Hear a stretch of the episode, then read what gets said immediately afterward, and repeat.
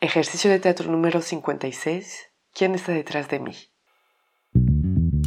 En Teatro para Llevar propongo ejercicios de teatro a quienes lo enseñan, pero también a cualquier maestro, educador, coach, madre o padre de familia.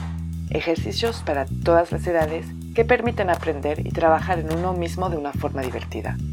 Les compartiré mi experiencia y lo que cada actividad aportó a mis clases y algunas anécdotas. Así que levantemos el telón.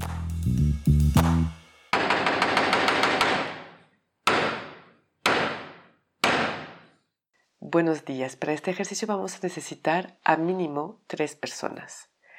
Les voy a pedir a todos los participantes de caminar en el espacio y cuando hago una señal, mi señal en general es decir stop, pero puede ser cualquier señal, todos tendrán que inmovilizarse completamente y cerrar los ojos. Una vez que están así, voy a tocar a algunos participantes y les voy a pedir que vayan a ponerse detrás de un participante que tenga los ojos cerrados sin hacer ruido. Una vez que están detrás, pido a los participantes que tienen los ojos cerrados de levantar la mano si sienten una presencia detrás de ellos.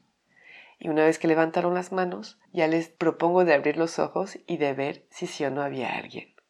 Las variantes para este ejercicio. Una variante sería hacer exactamente lo mismo, pero poniéndose enfrente en vez de detrás.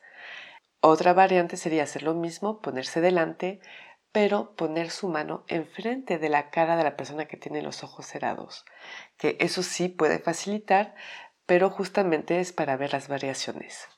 Mis observaciones durante este ejercicio. Es un ejercicio claramente que permite trabajar la plena presencia en el momento presente, y de desarrollar su intuición y conectarse con los otros participantes. Los que tienen los ojos cerrados necesitan ser muy atentos para intentar sentir quién se desplaza y quién va detrás de ellos, pero también los que se desplazan tendrán que hacerlo con muchísimo cuidado y tener algún tipo de control sobre su cuerpo en los movimientos y en el momento de poner pie en el piso. Es un súper ejercicio para estar en el momento presente y para calmar el grupo.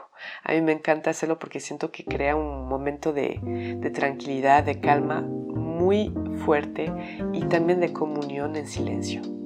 Las palabras claves para este ejercicio son el momento presente, la intuición y la conexión.